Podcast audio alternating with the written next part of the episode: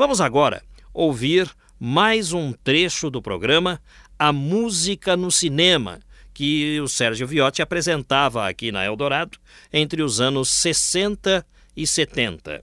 Depois eu vou pedir para você comentar este programa, Sérgio.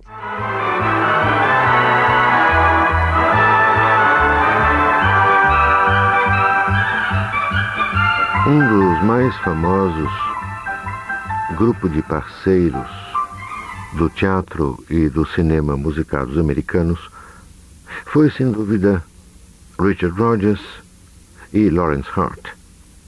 No cinema, a Metro filmou há muitos anos, ou seja, em fins de 1948, quando o filme foi lançado em Nova York, a biografia destes dois famosíssimos parceiros.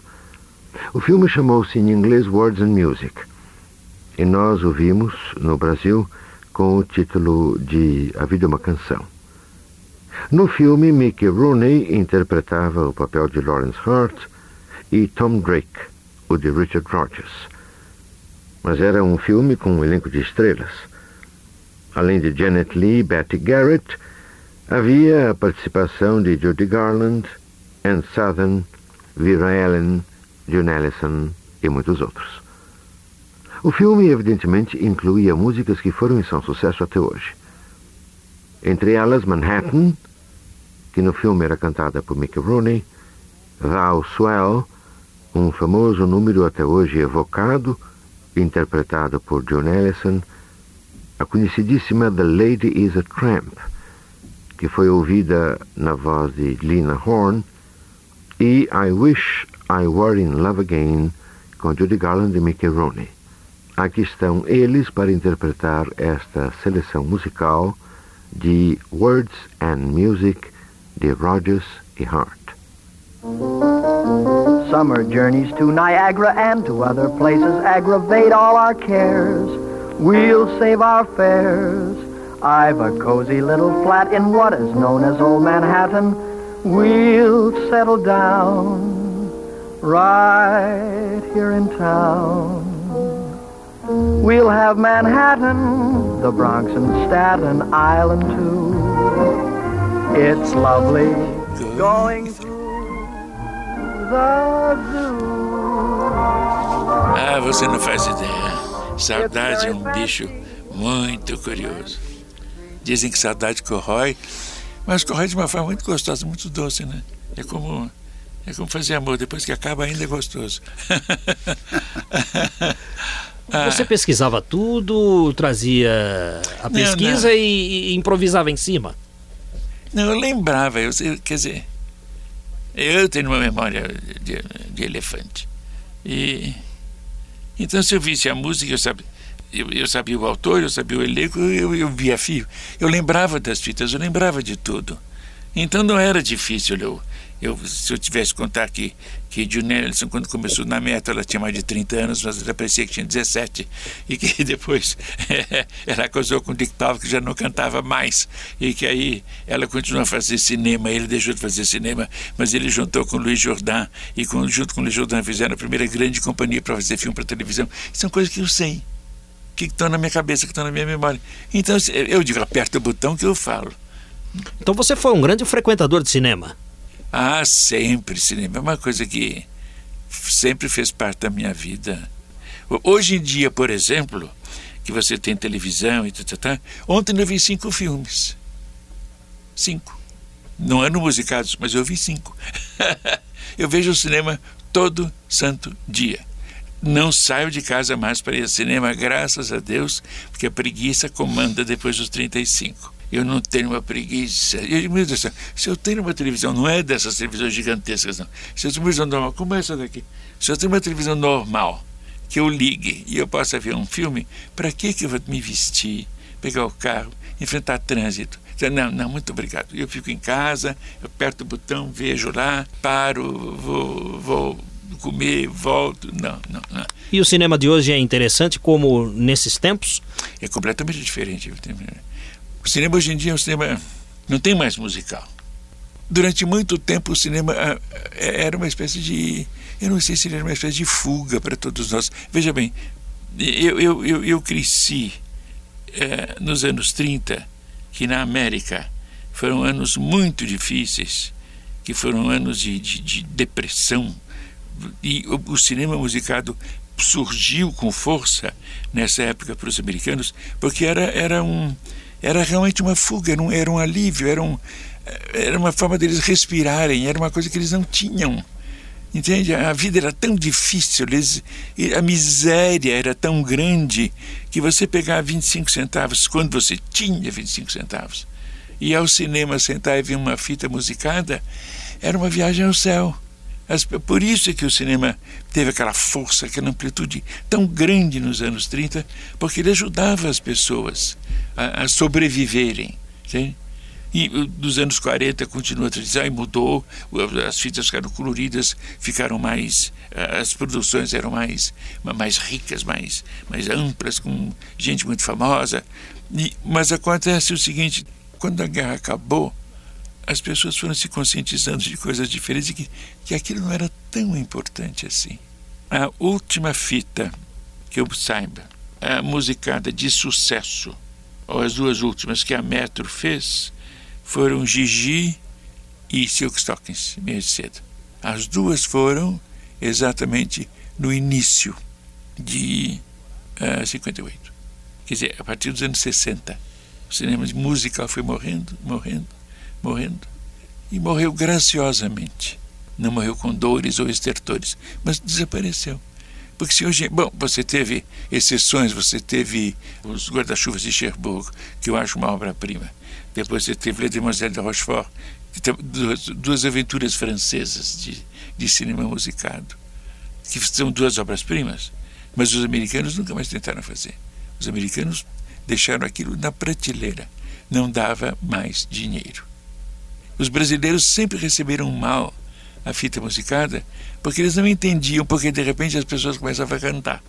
Porque nós não tínhamos uma tradição que eles tiveram, que foi a tradição da opereta. os americanos herdaram a opereta europeia e a opereta europeia foi sendo transformada, virou a comédia musicada do palco nos Estados Unidos e a comédia musicada do palco foi filmada e virou filme musicado. Então eles tinham, eles tinham um, uma, uma trajetória, uma história e o público conhecia isso, o público sabia daquilo. As pessoas, quando iam ao cinema, elas não estavam pensando que, ah, eu via Viva Alegre quando eu tinha 12 anos. Mas ele tinha visto Viva Alegre quando eu tinha 12 anos. Então, de repente, ele vê Gene Kelly e Judy Garland cantando, não tem nada a ver com Viva Alegre, mas há uma ligação, entende? Há uma ligação histórica para isso, cultural e histórica para isso, que nós não tivemos isso aqui. Né? Quer dizer, se você tivesse que apresentar esse programa hoje, você o faria com toda tranquilidade. A Sim. música no cinema. Sim, mas de uma forma inteiramente diferente. Porque eu teria de ligar, eu teria de, de situar os filmes também dentro de um contexto histórico e político. Por que, que essa fita foi feita nessa época? Esse filme, por exemplo, que nós citamos aqui, é, trouxemos a gravação, é um filme dos anos 40. Mas foi quando começou a época que eles começaram. Todas essas biografias em cinema são inteiramente erradas. Né? A única biografia verdadeira é essa do filme da vida do Cole Porter. O, como é isso? The Lovely, que fizeram agora com o, o, o Kevin Klein. É, aquela é a vida do Cole Porter que a primeira versão com Cary Grant e, e Alex Smith não, não era uma versão, digamos, uh, historicamente fidedigna. Era tudo invenção. Aquilo não é, quer dizer, havia alguns elementos verdadeiros. Ele caiu, ele casou com uma mulher muito rica, eh, ele caiu do cavalo, sofreu várias operações. Esses, esses fatos eram verdadeiros. De resto, era tudo invenção. E, e, me diga uma coisa: o cinema influenciou você, Sérgio Viotti, na sua carreira de ator? Você decidiu ser ator por causa do cinema? Acho que não. Eu não decidi ser ator. A, a ideia de ser ator não me ocorria. Quando Ana Erla, que era muito minha amiga, que eu tinha conhecido na Inglaterra, me convidou para ela morava nos Estados Unidos, ela veio ao Brasil para fazer uma peça de teatro com o marido, ela me convidou para atuar na companhia. Eu disse, Ana, eu não quero ser ator. Eu gosto muito de teatro, eu tenho paixão por teatro, eu vou, vejo, me interesso. Uh, eu gosto de, de escrever teatro, talvez dirigir, não sei. Mas ser ator é uma coisa que não me passa pela cabeça. Aí ela me deu a peça para ler.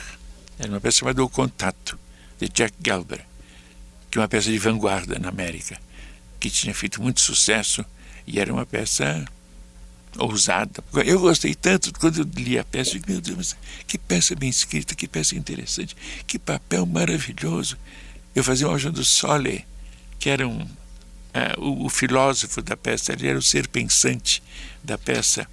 Ele era o que estava ali e que sabia que podia sair quando quisesse.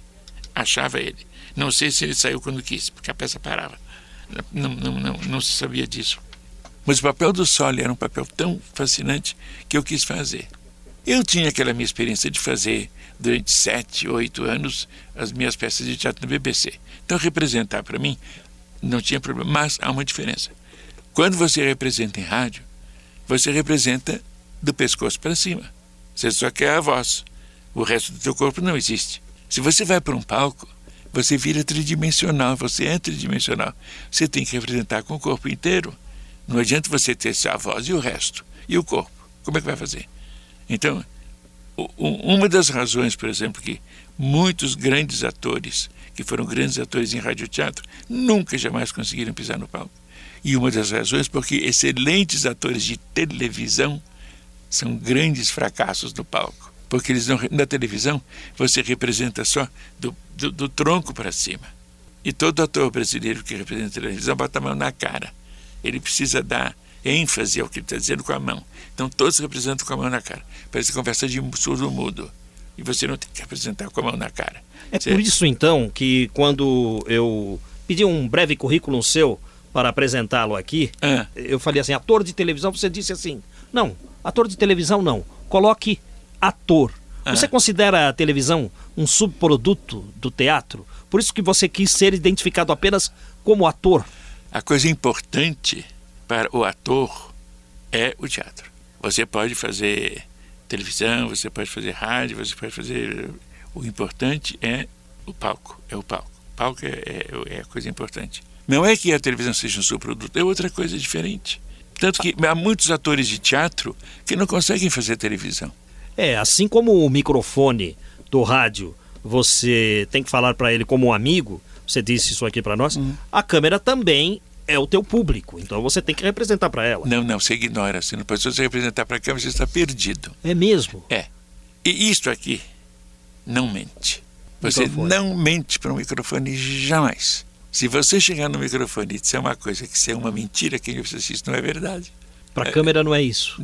Não, se você começar a representar para a câmera, você fica falso. Você fica representando demais. Você, se você pega ele aqui e diz: Esse microfone é o meu melhor amigo, a câmera você diz: Não quero saber onde está essa senhora. É ela que me pegue, porque senão você vai começar a representar demais. E assim, no teatro, você representa o todo. Você representa cabeça, braços, corpo, perna. O teatro exige você, você na sua totalidade. Aí você vai fazer televisão. Você esquece que o teu corpo existe. Você tem que saber que o teu tronco existe, porque eles pegam sempre você piano americano, daqui para cima. E você tem que representar menos e pensar mais, porque a câmera está lá, perto do teu olho. A câmera está na tua boca, a câmera está no teu dedo. Então você sabe que a câmera está te invadindo. É, do palco ninguém te invade. Ninguém chega lá perto de você. E agora, quando você faz cinema, você não faz absolutamente nada. Porque é muito grande demais. Vão pegar você e você vai ser projetado, entende? De 30 por 19. É, se você começar a, a, a fazer, fica exagerado, você fica um canastrão. No cinema não pode representar. Você só pensa na coisa e olha, mais nada. Você tem que apresentar o mínimo possível nesse cinema, o mínimo possível. A tela faz tudo. A tela faz tudo. São linguagens diferentes. Completamente diferentes. E é por isso que não, não tem nada a ver com qualidade do ator. Um grande ator de cinema não consegue fazer teatro. Um grande ator de televisão não consegue fazer nem cinema nem teatro. O grande ator de teatro não sabe fazer televisão porque ele vai fazer demais.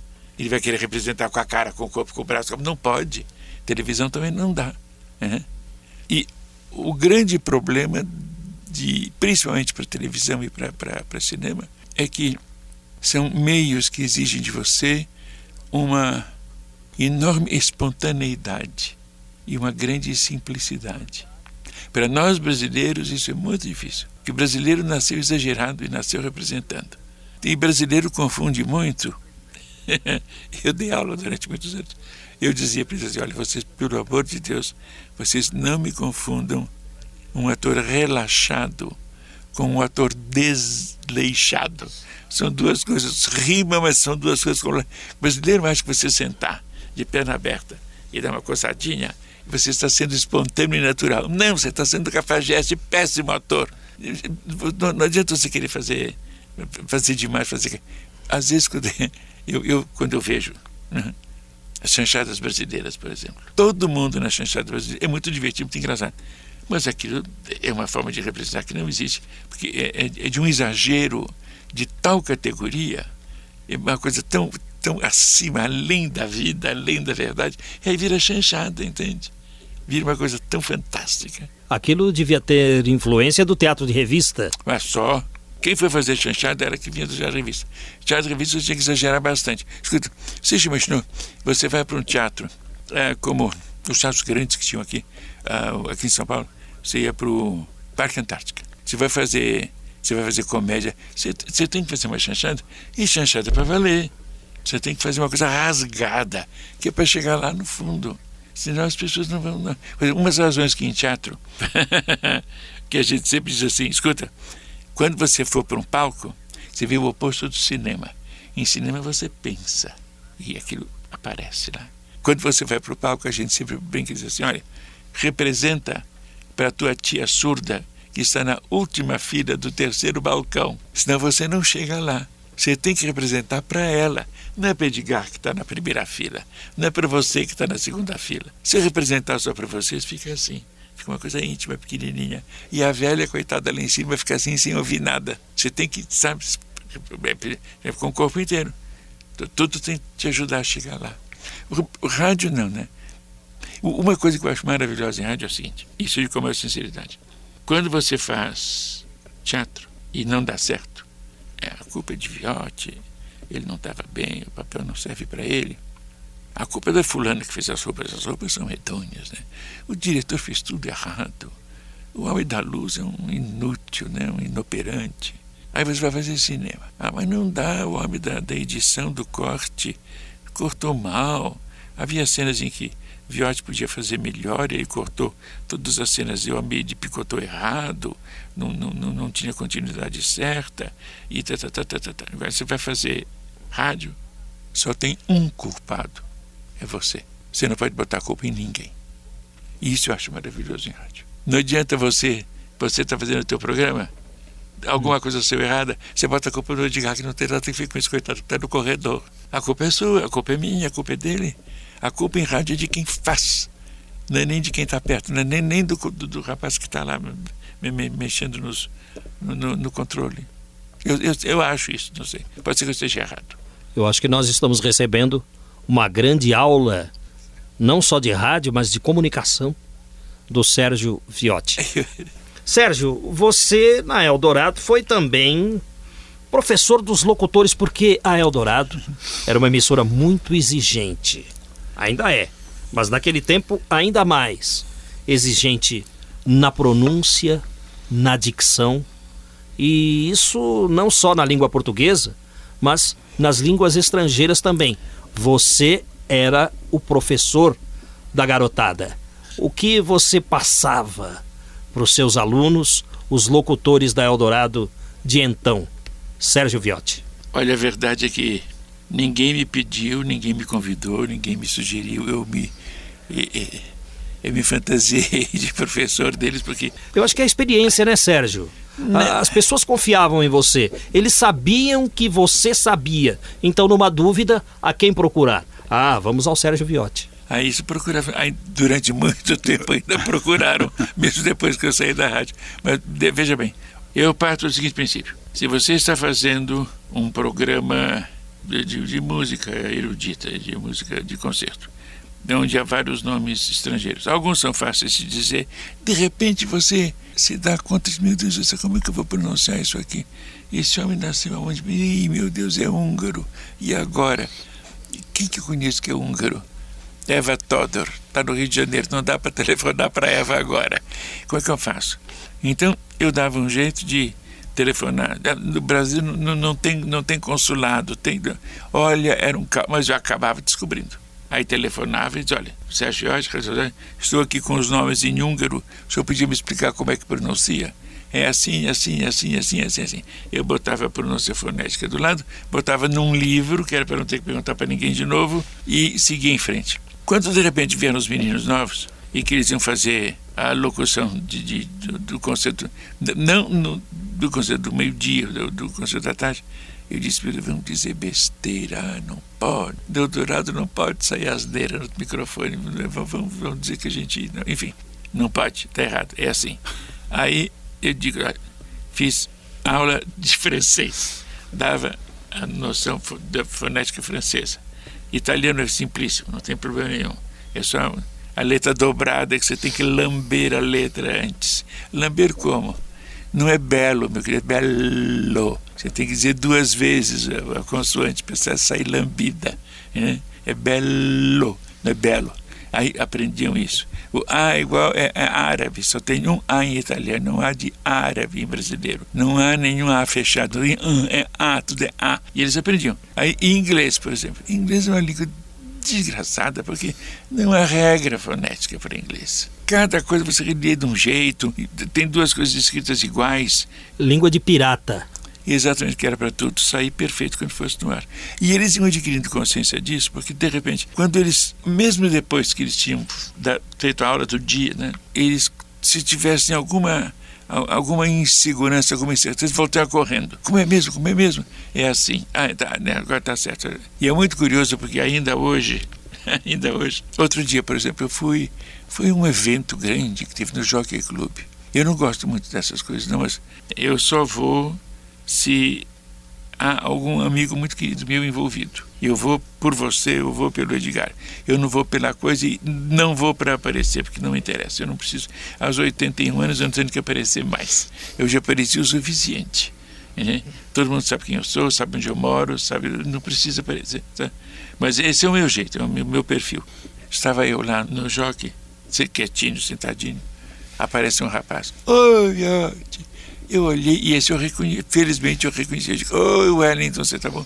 Esse, quando veio para mim, não sabia dizer o beabá. Não, Wellington de Oliveira. Wellington de Oliveira. Tinha uma voz maravilhosa e olho arregalado.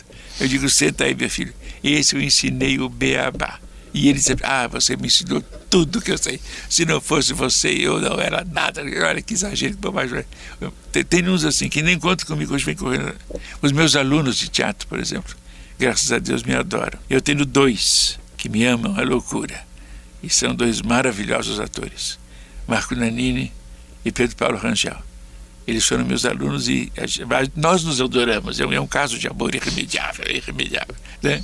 E Pepe, Pedro Paulo, é, recebeu um prêmio Mulher no, no Rio de Janeiro e eu, eu fui na entrega dos prêmios. Não tinha nada a ver comigo. Mas e na hora em que ele recebeu que ele recebeu o prêmio, que ele veio, veio, agradecer. Ele disse, agradeceu o prêmio e disse, eu, eu queria agradecer especialmente a uma pessoa que está aqui. Eu sei que está aqui porque já falei com ele, que foi a pessoa que me ensinou tudo que eu sei. É o meu professor, o Sérgio Viotti. Quer dizer, numa hora dessa você se sente tão gratificado, sabe?